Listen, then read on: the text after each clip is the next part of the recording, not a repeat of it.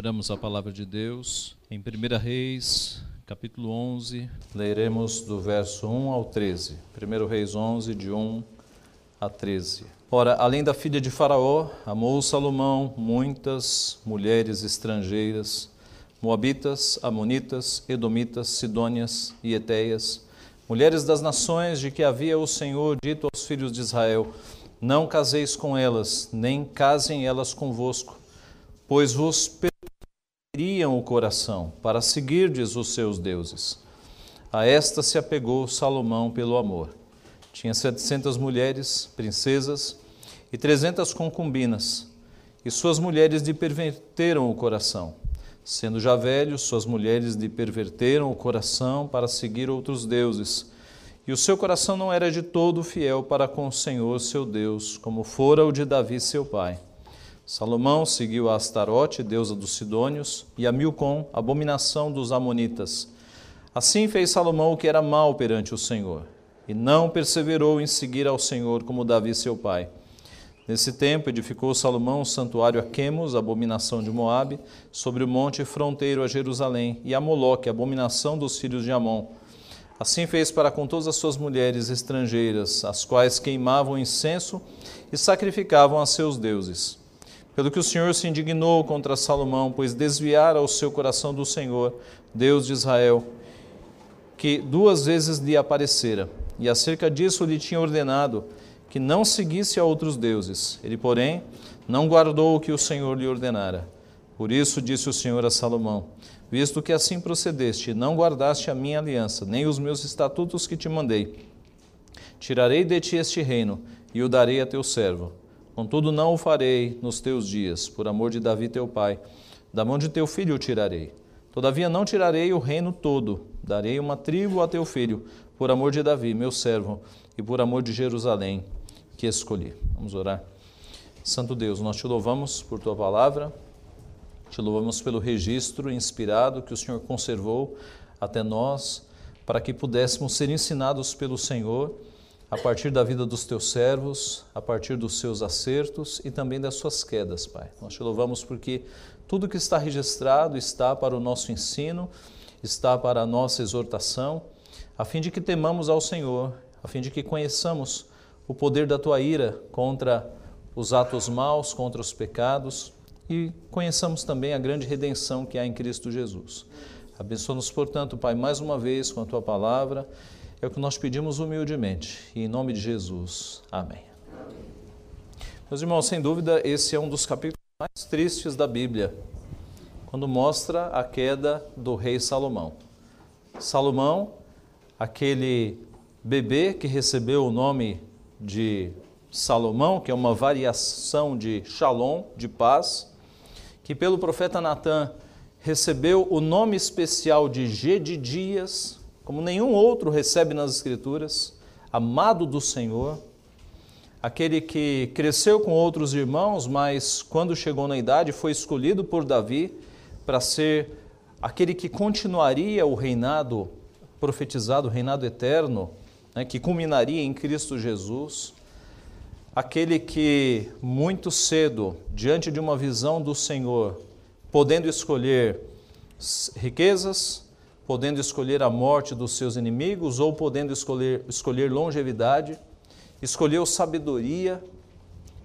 Aquele que teve um começo tão bonito, agora, na sua velhice, tem um desfecho tão trágico, uma queda tão idólatra, tão adúltera, uma queda tão terrível. Sem dúvida, esse é um dos capítulos mais tristes que nós temos na palavra de Deus o homem mais sábio que já existiu, tirando Jesus Cristo, que é Deus e homem, mas o homem mais sábio que já existiu, ele cai de forma trágica.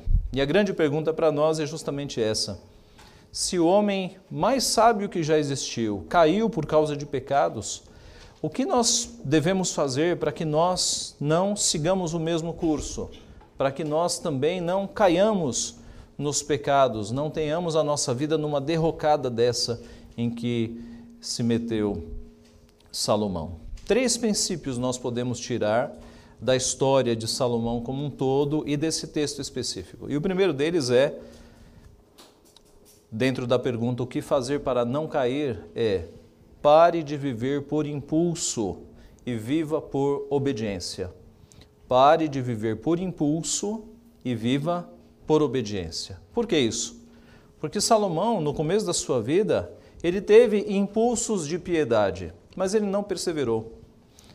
Ele foi desobedecendo ao Senhor, e nós vamos ver as etapas da desobediência, e isso o levou à queda tão brutal. No início da sua vida, a sua escolha foi a melhor. Deus aparece a Salomão e diz: Pede-me o que queres que eu te dê. E Salomão poderia ter escolhido vida longa, riquezas ou a morte dos seus inimigos, mas ele pediu sabedoria. E Deus disse: Já que você pediu sabedoria, eu vou te dar sabedoria e vou te dar riquezas também, vou te dar a morte dos teus inimigos e vou te dar longevidade. Mas logo depois de dar sabedoria a Salomão, Deus o avisa. 1 Reis 3,14: Se andares nos meus caminhos, e guardardes os meus estatutos e os meus mandamentos, como mandou Davi teu pai, prolongarei os teus dias. Alguns anos depois, depois da construção do templo, Deus avisa de novo: quanto a esta casa que tu edificas, e agora é 1 Reis 6. Se andares nos meus estatutos e executares os meus juízos, e guardares todos os meus mandamentos andando neles, cumprirei para contigo a minha palavra a qual falei a Davi, teu pai. Deus deixou muito claro que enquanto Salomão andasse nos mandamentos do Senhor, ele receberia a bênção do Senhor. Mas Salomão não seguiu este caminho. Salomão manteve apenas uma piedade inicial e aos poucos, nos anos da sua vida, ele foi se desviando. Ele foi tomando decisões equivocadas, decisões que eram contrárias à palavra de Deus, visivelmente contrárias. Salomão cometeu pecados terríveis. Ele começa se casando com uma mulher de uma outra religião, com a filha de Faraó. E esse é o seu primeiro caminho errado. Depois, versos 1 e 2, também nós vemos que ele casou-se com mulheres que Deus havia proibido explicitamente. Você observa no versículo 1 a relação dessas mulheres, dessas nações, e no versículo 2, mulheres das nações de que havia o Senhor dito aos filhos de Israel: Não caseis com elas, nem casem elas convosco, pois os perverteriam o coração para seguirdes aos seus deuses. Irmãos, e aqui nós vemos não apenas o pecado sexual de sair casando com todas as mulheres que Salomão via, mas também o de ambição de poder porque não é à toa que as nacionalidades destas mulheres são declinadas aqui. E se você observar no versículo de número 3, você vai perceber que elas eram princesas. Tinha 700 mulheres princesas. É, é, esses casamentos com essas mulheres, a, tanto a egípcia quanto as Moabitas, as Amonitas, as Edomitas, Sidoneias e Etéias, foram casamentos de relações comerciais ou de, de relações diplomáticas. A ideia de que eu vou, Israel vai se unir com a tua nação, e aí, como prova dessa união, a filha do rei de lá torna-se a esposa de Salomão. Então, foram casamentos também que, além do pecado envolvido da imoralidade sexual, houve um pecado aqui de ambição de poder de Salomão, de estabelecer relações com todas essas nações, por questões de poderio, de avanço, e ele não precisava disso. O caminho para avançar sobre as outras nações, Deus havia estabelecido de outra forma. Deus dava essas vitórias. Não precisava fazer esses, esses acordos adúlteros com as filhas dos outros reis, como Salomão fez. É em Deuteronômio 7,3 que nós temos a lei do Senhor: Não contrairás matrimônio com os filhos dessas nações, não darás tuas filhas a seus filhos, nem tomarás suas filhas para teus filhos, pois elas fariam desviar teus filhos de mim, para que servissem a outros deuses, e a ira do Senhor se acenderia contra vós outros, e depressa vos destruiria. Outro pecado de Salomão é que ele tornou-se polígamo, então. Deus estabeleceu a monogamia, Deixará o homem seu pai e sua mãe e unir-se à sua esposa e tornar-se-ão os dois uma só carne. Mas Salomão, ele teve 700 esposas e 300 concubinas. Era mais ou menos normal naquela época os reis terem mais de uma esposa. Davi caiu nesse pecado também. Né? E ninguém diga, como alguns dizem, que Deus tolerou esse pecado. Deus não tolera pecado. Davi sofreu por ser polígamo. Abraão também. Todos esses homens que tiveram mais de uma esposa sofreram em vida por quebrarem o mandamento da monogamia. Salomão, meus irmãos, ele exagerou. Ele se afundou no pecado. Se Davi teve aí algumas mulheres, Salomão teve muito mais do que o dobro disso. Salomão teve mil mulheres. O pecado na vida de Salomão ficou escancarado. Nenhum rei, nós temos notícia, teve tantas mulheres como Salomão teve. Ele teve 999 mulheres a mais do que Deus permitia. Ele deveria ter uma esposa e dedicar o seu amor a esta esposa. Ele teve mil esposas e certamente não conseguiu dedicar amor às mil esposas, porque Deus nos fez para ter uma relação com uma mulher só e fazer desta mulher uma mulher feliz. Ele seguiu deuses imaginários como Astarote e Milcom, como está no versículo 4 e 5. Astarote era a deusa do sexo dos cananeus. Astarote era a versão feminina de Baal, eram deuses de fertilidade. Né? Você encontra em Israel essa mistura de idolatria com imoralidade. Qual é a conexão entre idolatria e imoralidade? Por vezes você encontra no relato bíblico prostituição cultual. Qual é a relação entre culto e prostituição? É a ideia da fertilidade. Eram ritos promíscuos e imorais, tentando despertar os deuses para que os deuses acordassem e derramassem fertilidade sobre a terra. Até 60, 70 anos atrás, há relatos de cultos na Ásia em que uma colheita é feita, é, é, colheita não, uma, uma semeadura é feita, o campo é preparado, é semeado, e aí casais tinham relações promíscuas, no objetivo de, tendo aquelas relações ali, os deuses da fertilidade as terem lá em cima e despejarem chuva sobre a terra. Essa é a conexão. Deus, meus irmãos, sempre abominou esse tipo de conexão. O culto ao Senhor é um culto santo, é um culto no Antigo Testamento em que uma vítima é oferecida, o sangue é derramado, porque sem derramamento de sangue não há propiciação de pecados. E depois no Novo Testamento, o sangue de Cristo é derramado. Mas esses cultos imorais que foram feitos, na verdade, eram grandes pretextos para que o povo se desviasse do Senhor, partindo para a imoralidade. Astarote e Baal, então, eram deuses ligados à imoralidade, à fertilidade. Milcom é uma variação de Moloque. Há muita variação do nome Moloque. Milcom é uma dessas variações. Era um deus dos Amonitas, e daqui a pouco vamos falar mais sobre ele. No versículo 6, nós vemos que fez Salomão o que era mal perante o Senhor e não perseverou em seguir ao Senhor como Davi, seu pai. Irmãos, no mundo antigo, a tendência era de os povos mais fracos, os povos que haviam sido invadidos, acabarem seguindo os deuses dos povos mais fortes. Era essa a tendência. Salomão fez o contrário.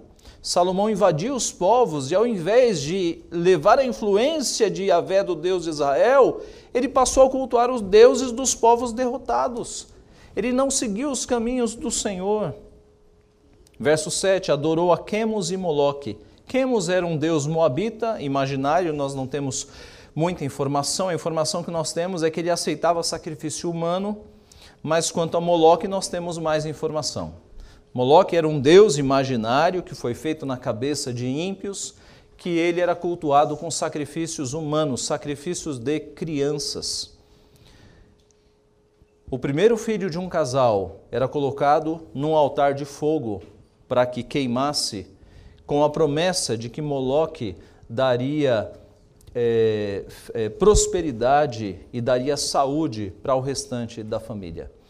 Foi esse o Deus imaginário sussurrado por Satanás no ouvido daquelas pessoas. Crianças eram mortas diante desse Deus chamado Moloque. E Salomão seguiu isso aqui, meus irmãos. Salomão, eh, não temos registro de que ele tenha, tenha oferecido crianças a Moloque, mas lembre-se de que ele tinha mil mulheres e que essas mulheres ficavam grávidas.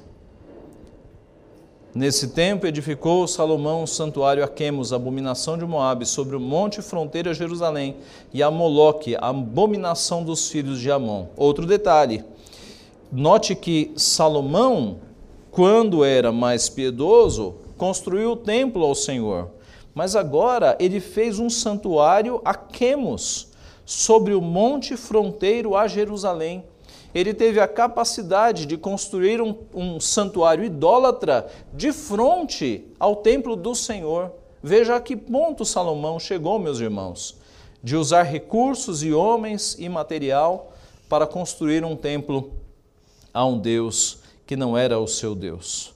E por fim, ele apoiou o pecado das suas esposas, no verso 8. Assim fez para com todas as suas mulheres estrangeiras, as quais queimavam incenso e sacrificavam a seus deuses. Salomão teve um começo, um impulso de piedade, mas não obedeceu ao Senhor.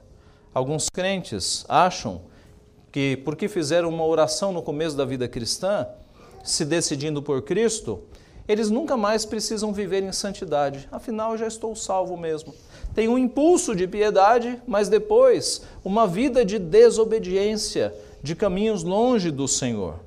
Irmãos, o nosso acesso contínuo à sabedoria de Deus depende de relacionamento com Ele, depende de estarmos buscando ao nosso Deus. Salomão não fez isso.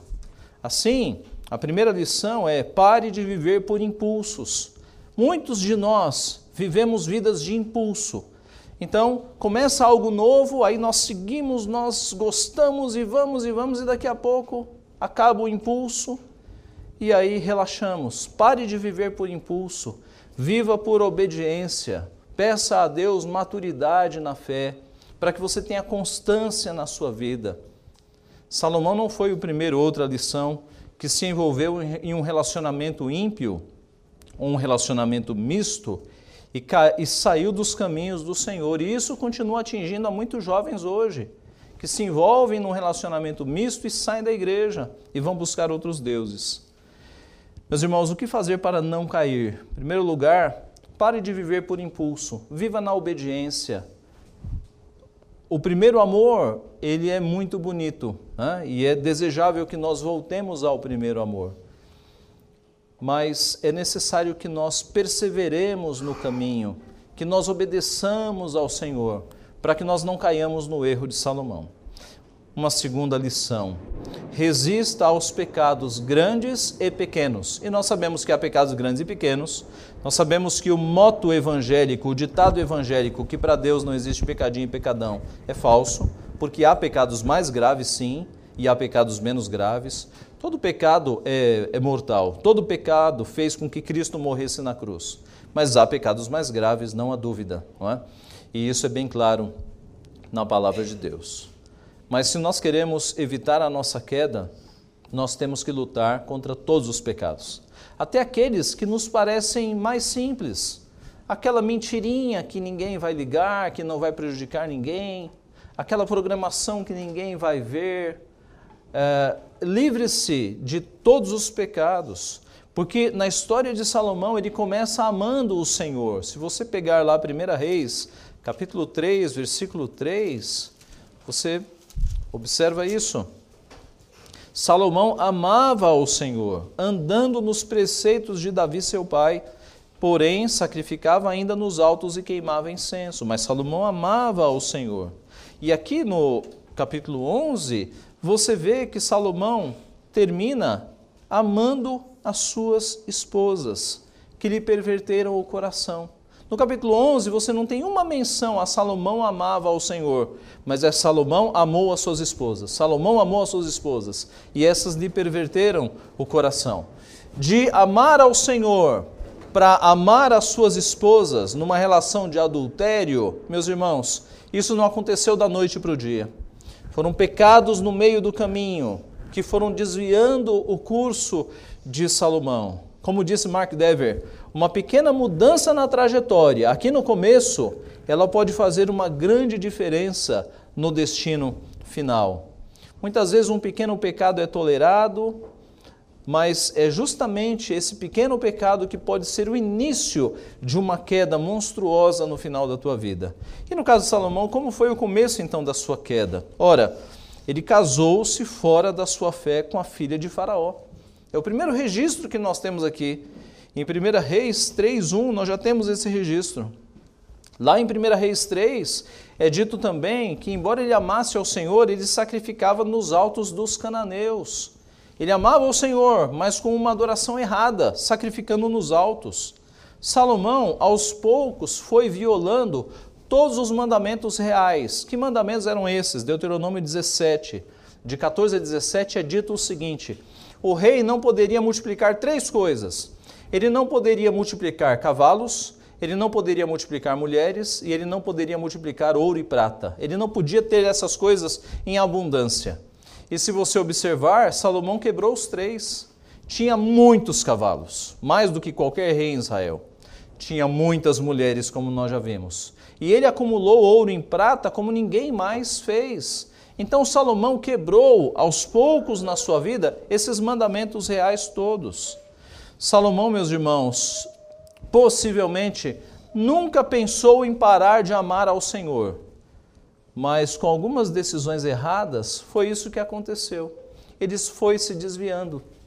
E talvez se nós pegássemos um crente hoje, alguém que teve uma queda tão brutal quanto a de Salomão, e perguntássemos em que momento da tua vida você parou de amar a Deus, ele dissesse: em nenhum momento.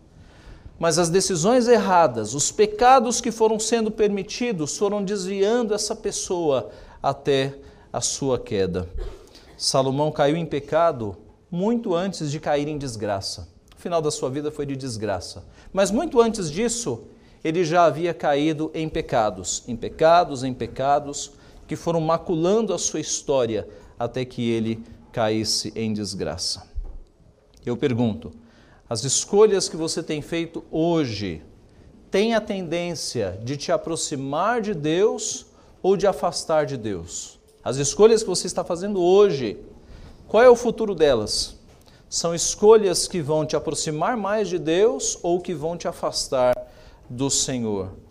Muito antes das pessoas caírem da fé, elas deixam que algumas sementes de pecado sejam plantadas na sua vida. Os puritanos costumavam é, comparar pecados pequenos com filhotes de cobras quando saem do ninho. Aparentemente elas são inofensivas, mas se elas não forem mortas, elas crescerão e se tornarão serpentes venenosas.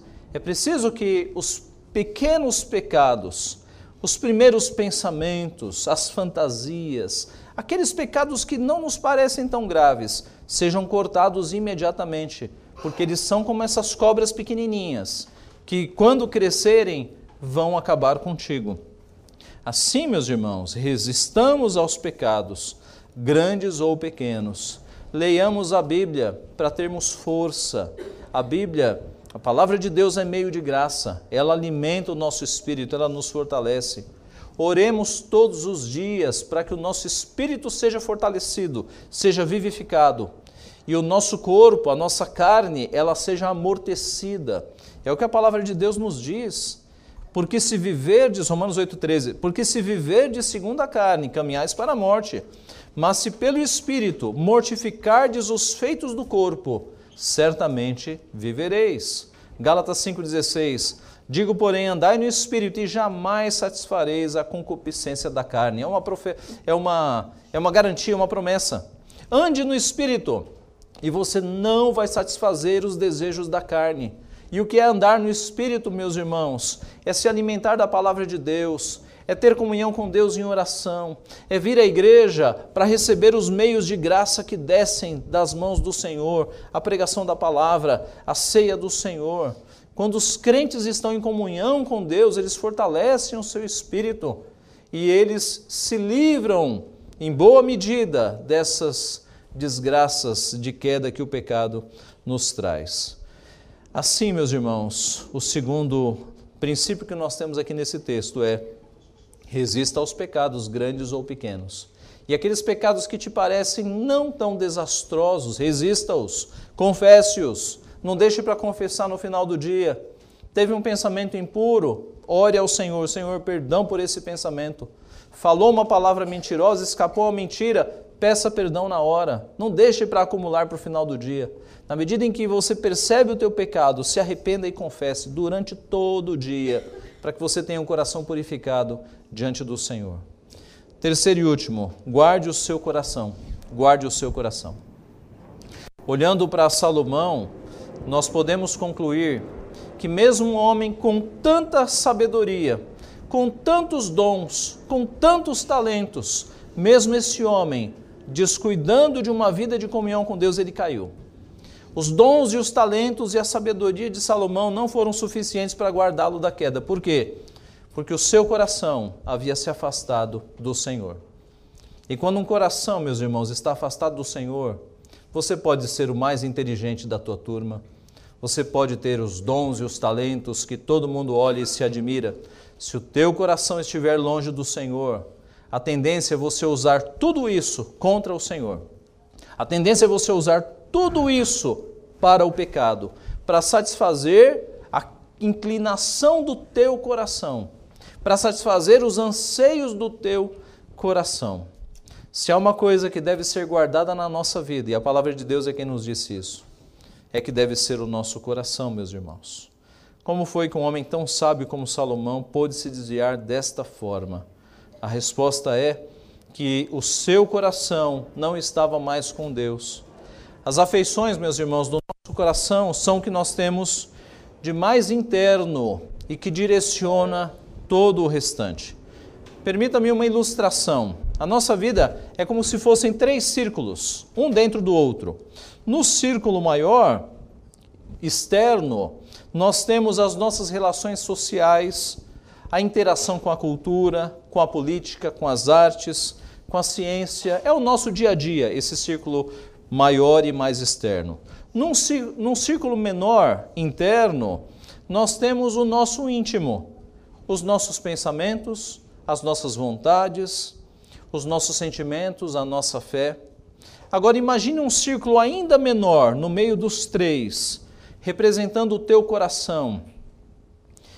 É aquilo que a Bíblia chama de coração, e na verdade a Bíblia chama literalmente, na época bíblica, coração não era o músculo que pulsa, mas era todo, todo o abdômen, não é? Mas é um sentido bíblico muito forte de que o coração é a sede das nossas afeições, é o que há de mais profundo no nosso ser, mais profundo que os sentimentos, que os pensamentos e que a fé. Na verdade, o coração, na visão bíblica, é a raiz das nossas afeições que alimentam a nossa fé, que alimentam os nossos pensamentos.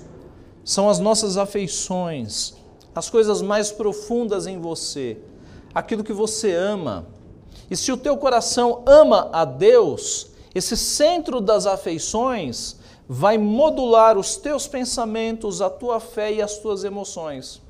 Mas se o seu coração ama a si mesmo, todo o restante da tua existência vai ser para seguir esse impulso inicial que é o teu coração. Na Bíblia, o coração então é a sede das afeições, aquilo mais central e mais profundo em alguém. E o coração é sempre religioso. Ou ele adora a Deus, ou ele adora a si mesmo. Quando você chega num ateu, você deve saber que o coração do ateu, a sede das suas afeições, é amor próprio. A religião do ateu é amar a si mesmo. Não há ser neste mundo que não seja religioso. O coração de todo ser humano tem afeição ou por Deus ou por si próprio. É o coração que dirige alimenta as funções da existência humana, como a fé, o raciocínio, as vontades, os sentimentos. E na sua forma mais profunda, este coração, esse centro das afeições, ele é inacessível até a nós mesmos. Nós não conseguimos, há um nível no nosso coração, no centro do nosso ser, que nem nós conhecemos. É por isso que a Bíblia fala: Jeremias 17:10. Eu, o Senhor, esquadrinho o coração. O salmista, no Salmo 139, 23, diz: Sonda-me, ó Deus, e conhece o meu coração. Em última instância, é só Deus que consegue ir lá no mais profundo do nosso ser para ver onde estão as nossas afeições. Se as nossas afeições estão inclinadas a Deus ou se elas estão inclinadas a outras coisas, que em suma são para satisfazer os nossos desejos pecaminosos e egoísticos. No início do reinado, o coração de Salomão amava a Deus, isso é claro. Mas no decorrer dos anos ele foi perdendo este amor e o seu coração passou a amar a si próprio e buscar prazer em mulheres, em poder, em riqueza. O seu coração passa a amar coisas erradas então. Como disse um teólogo chamado Philip Ryken, ele disse o seguinte: Os dons espirituais não nos mantêm longe do pecado se tivermos um coração que está se afastando de Deus.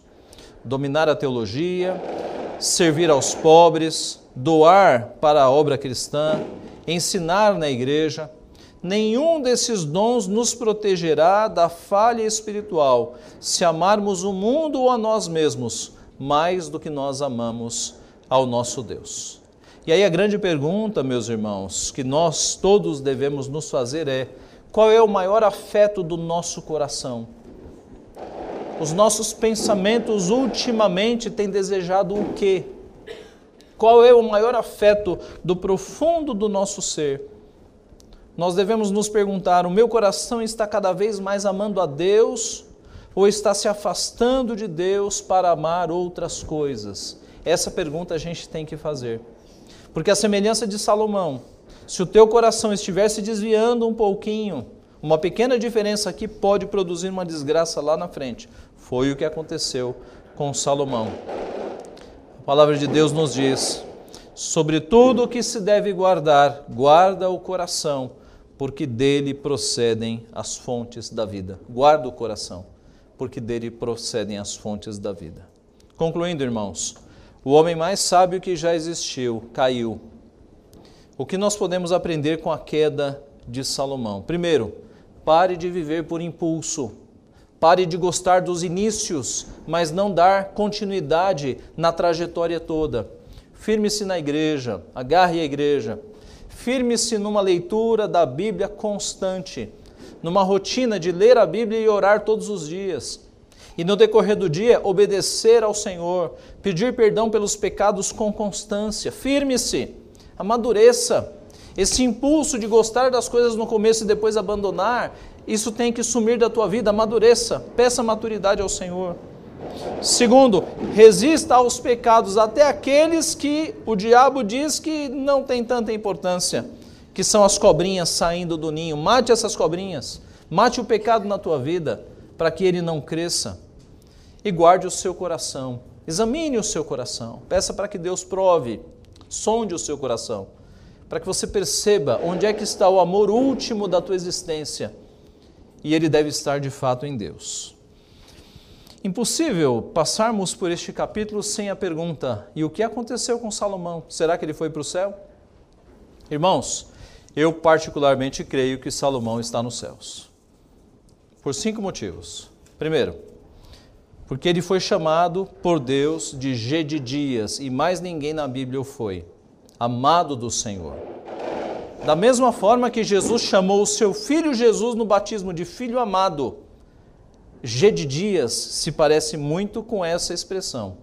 Segundo, porque Salomão recebe um lugar especial na história de Jesus, na genealogia de Jesus, lá em Mateus capítulo 1. Terceiro, porque Deus não deixaria, considerando então que, vamos imaginar que Salomão se perdeu, que na verdade Salomão era um ímpio, Deus deixaria que Salomão, um ímpio, se fosse, construísse o templo?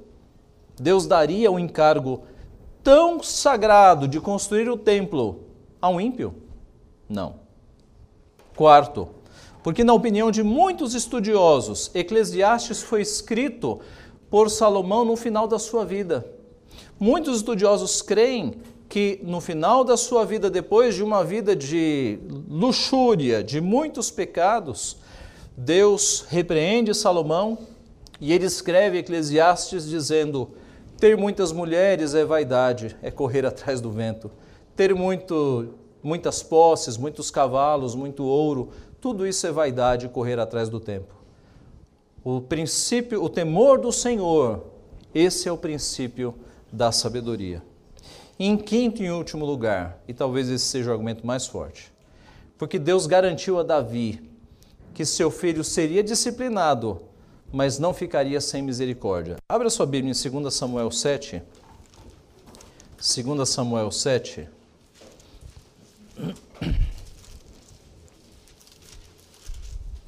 De 12 a 15. 2 Samuel 7, de 12 a 15. Falando aqui para Davi, mas veja o que ele vai falar do filho de Davi. Quando teus dias se cumprirem e descansares com teus pais, então farei levantar depois de ti o teu descendente, que procederá de ti, e estabelecerei o seu reino. Este edificará uma casa ao meu nome, e eu estabelecerei para sempre o trono do seu reino. Eu lhe serei por pai, e ele me será por filho. Se vier a transgredir, castigá-lo-ei com varas de homens e com açoites de filhos de homens mas a minha misericórdia se não apartará dele, como a retirei de Saul, a quem tirei de diante de ti. Deus está falando: o teu filho, ele vai cair, ele vai ser açoitado, mas eu não vou retirar a misericórdia dele. Eu retiro de Saul, mas dele eu não vou retirar. Então, meus irmãos, eu creio que nós encontraremos Salomão no céu. Agora, qual é o ensino disso, pastor? Então significa que a gente pode fazer tudo o que Salomão fez e ainda porque ele foi para o céu? De forma nenhuma, meus irmãos. O texto nos ensina que, mesmo quando nós somos infiéis, o nosso Deus é fiel. Deus permanece fiel, pois de maneira nenhuma pode negar-se a si mesmo. Quanto sofrimento seu e de pessoas ao seu redor Salomão não teria evitado se ele andasse nos caminhos do Senhor. Mesmo hoje, pense em pessoas que caíram na fé, mas que são crentes, que se arrependeram, voltaram, restauraram relacionamentos, não perderam a salvação por isso, mas quanto sofrimento não seria evitado se eles tivessem perseverado e andado nos caminhos do Senhor. O apóstolo Paulo diz: Que diremos, pois? Permaneceremos nós no pecado para que seja a graça mais abundante? De modo nenhum. Como viveremos ainda no pecado, nós os que para ele morremos? Então a lição é que o nosso Deus, a despeito das nossas falhas, ele nos salva, ele não depende da nossa obediência para a salvação. Ele mandou Cristo para que nós fôssemos salvos. Mas sem dúvida nenhuma, meus irmãos, uma vida de obediência é uma vida abençoada pelo Senhor. Salomão sofreu e sofreu muito e levou desgraça ao seu próprio reino, porque o reino foi dividido, você se lembra do, da continuação da história? Isso foi uma tragédia. As doze tribos se transformaram em dois reinos agora, o reino do norte e o reino do sul. Isso foi terrível, terrível, por conta dos pecados de Salomão. Quanto sofrimento não aconteceu por conta de pecados?